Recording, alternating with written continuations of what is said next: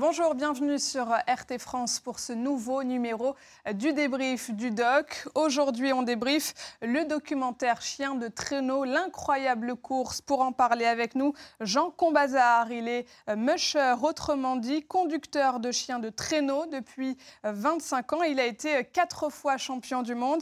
Bonjour. Bonjour. Merci d'avoir accepté notre invitation. Qu'avez-vous pensé de ce documentaire J'ai trouvé que c'était une superbe course. Et moi, ce qui m'a fait surtout plaisir, c'est de, voir euh, que des chiens nordiques.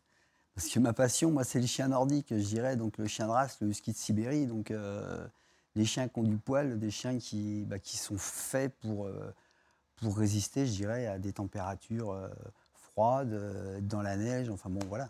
Alors, pour ceux qui ne connaissent pas bien cette pratique, en, quoi, en quoi ça consiste? Est-ce que vous pourriez nous expliquer les fondamentaux? Bah Déjà, il faut avoir des chiens.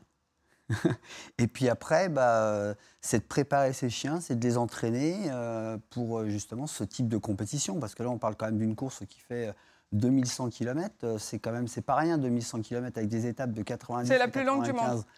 km par, euh, par jour. Donc, il faut quand même préparer les chiens correctement. Il faut que. Il y, a, quand même beaucoup, beaucoup, beaucoup, beaucoup de travail. Comment on les prépare justement, ces chiens? Alors, tout dépend où est-ce qu'on habite. Si on est comme moi, si on habite en Seine-et-Marne, on va dire que c'est peut-être un petit peu bizarre, mais nous, on entraîne les chiens avec un quad. C'est-à-dire qu'on a même deux quads. Il y a un quad avec un moteur et un quad sans moteur. Et euh, puis, ben, on fait donc deux attelages avec mon épouse, avec Jocelyne. Et puis, euh, on part entraîner les chiens euh, tous les soirs, quasiment, après le travail. les températures, ce pas les mêmes?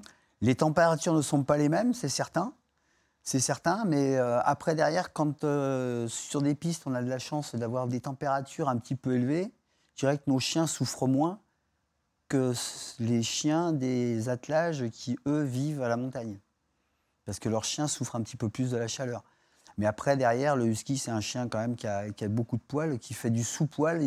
Il, a, un sous-poil qui lui permet de, le maintenir quand même bien au chaud. Alors, juste avant de parler des caractéristiques de cette race de chien, racontez-nous un petit peu comment ça a commencé pour vous. Ah, ça c'est une longue histoire, ça. Non, c'est une longue histoire parce que c'est. Euh, je vais essayer, je vais faire bref, mais c'est euh, un reportage de Paul-Émile Victor quand j'avais 7 ans. Euh, les télévisions étaient encore en noir et blanc, donc vous imaginez. Un grand aventurier. Voilà, c'est ça. Et donc, bah, j'ai rêvé devant ça. Et puis, bah, malheureusement, dans les années 90, on a perdu notre chienne qui était une chienne berger allemand. Et puis, bah, avec mon épouse, on a voulu reprendre un chien. Et puis, bah, ce chien, bah, ça a été euh, un husky de Sibérie. Pourquoi le husky alors? Qu'est-ce qui vous plaît dans ce chien, dans cette race de chien? Bah, C'est un, chien, c'est un chien nordique. C'est un chien qui, qui est fait pour courir sur de longues distances. Qui, euh, voilà, c'est un chien qui. Après, derrière, faut pas prendre un husky pour, euh, pour son caractère. Pourquoi Parce que c'est un chien qui a beaucoup de défauts c'est chasseur, c'est un petit peu fugueur, euh, ça n'aime pas la solitude. Donc, donc voilà, c'est un chien qui a plein de qualités, mais à la fois pas mal de défauts. C'est pour ça qu'il ne faut pas mettre ce type de chien dans les mains de, tout le monde. Et puis après, bah voilà, après, il y en a eu deux, il y en a eu quatre, il y en a eu six, et puis... et, puis, et, puis, maintenant Maintenant, une bonne trentaine. Vous vivez avec 30 chiens? Oui, oui, oui. Avec les balais. Oui, parce que comme nous, tous les chiens naissent à la maison, on n'achète pas de chiens, on produit nos chiens. Et euh, bah, donc, il y a les jeunes pour l'année prochaine, il y a ceux qui courent actuellement, et il y a ceux qui sont en retraite. Mais qu'est-ce qu'ils représentent pour vous, ces chiens?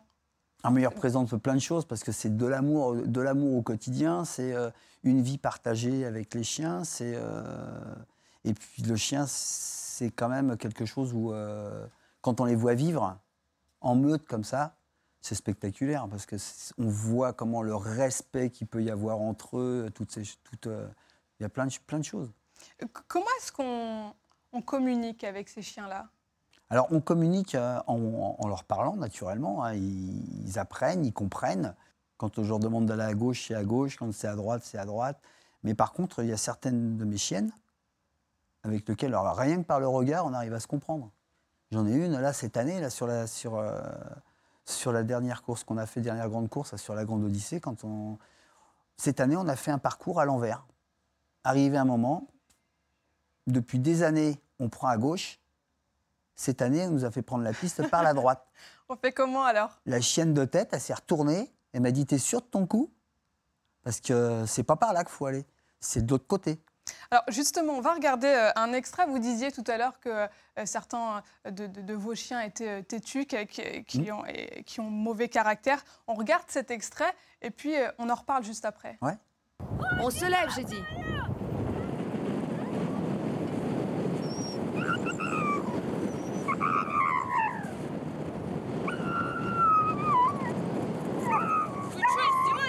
ma gueule ou quoi? Allez, lève-toi, lève-toi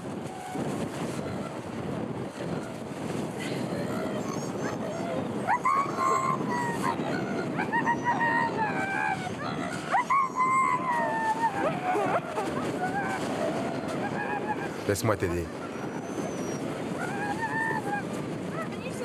Ils ne se lèveront pas. On n'y arrivera pas.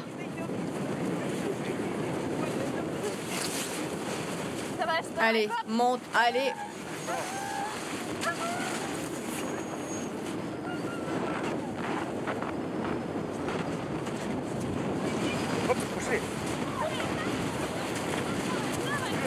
Encore, encore, encore, encore. Vas-y. Vas-y, devant. En avant. Merci.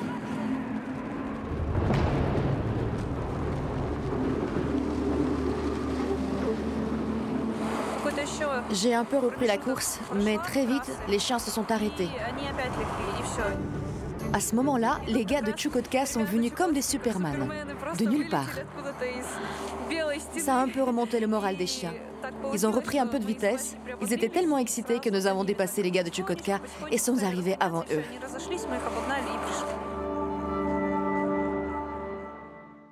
Jean Combazar, comment on fait, comme dans ce cas-là, quand euh, les chiens refusent de courir est-ce qu'on laisse tomber, on attend euh, le lendemain, voir s'ils sont de meilleure humeur ou est-ce qu'on les motive un petit peu? Quand un chien n'a pas envie de courir, euh, bien souvent, c'est là, comme on voit là, sur les images, c'est les, chiens de tête qui refusent de courir. Donc, il euh, faut savoir une chose, c'est que le chien de tête, il court après rien. Celui qui est derrière le chien de tête, il court pour rattraper celui qui est devant. Ce qu'il faut faire, c'est soit on change les chiens de place, soit ben, on s'arrête et puis on attend le temps qu'il faut, surtout sur, des étapes comme ça, des si longues et puis sur des, épreuves aussi longues. Le chien, s'il perd sa motivation, s'il perd l'envie, ben, on n'ira pas au bout. Hein. Alors, dans ce documentaire, un des dresseurs affirme qu'il faut être à 100% dépendant de ses chiens. On va regarder l'extrait et puis on en reparle tout à l'heure.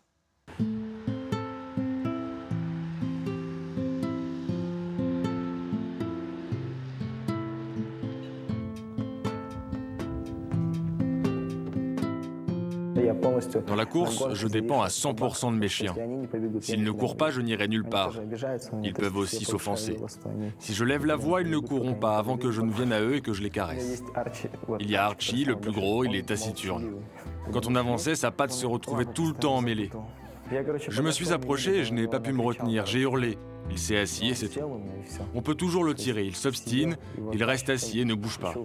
Alors je suis revenu vers lui. Je me suis assis à côté, je l'ai caressé, je lui ai parlé. Il me regardait comme s'il comprenait tout. J'ai l'impression qu'il se mettra bientôt à parler. On l'a vu, un Jean euh, Combazar, hein, dans cet extrait hein, de, du documentaire Chien de traîneau, l'incroyable course. On a besoin d'avoir une vraie osmose entre un musher et, son chien, c'est indispensable? Ah bah ça, de toute manière, si on veut que ça fonctionne, de toute manière, c'est... Euh, il y a comme ça que ça peut fonctionner. Le, chien, c'est, comme je dirais, le, chien, c'est pas une motoneige, hein, c'est pas une machine.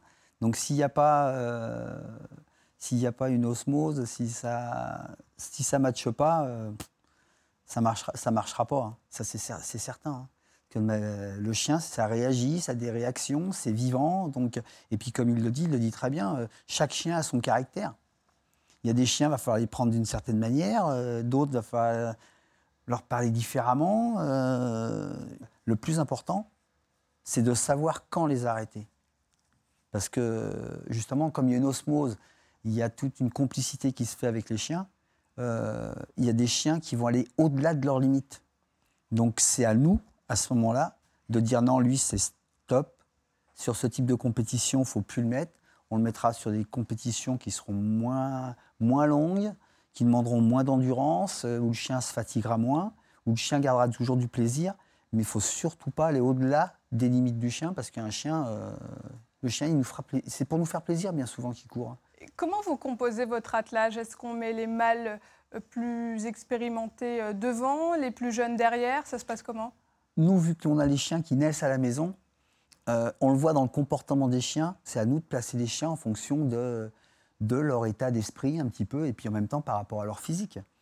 Parce qu'un chien qui est costaud, ben, on va s'en servir pour le mettre plus près du traîneau, parce que c'est lui qui va tracter, qui va tracter la charge, et des chiens un peu plus légers, plus légers, plus rapides et plus vifs qu'on va, mettre, euh, qu'on va mettre en tête.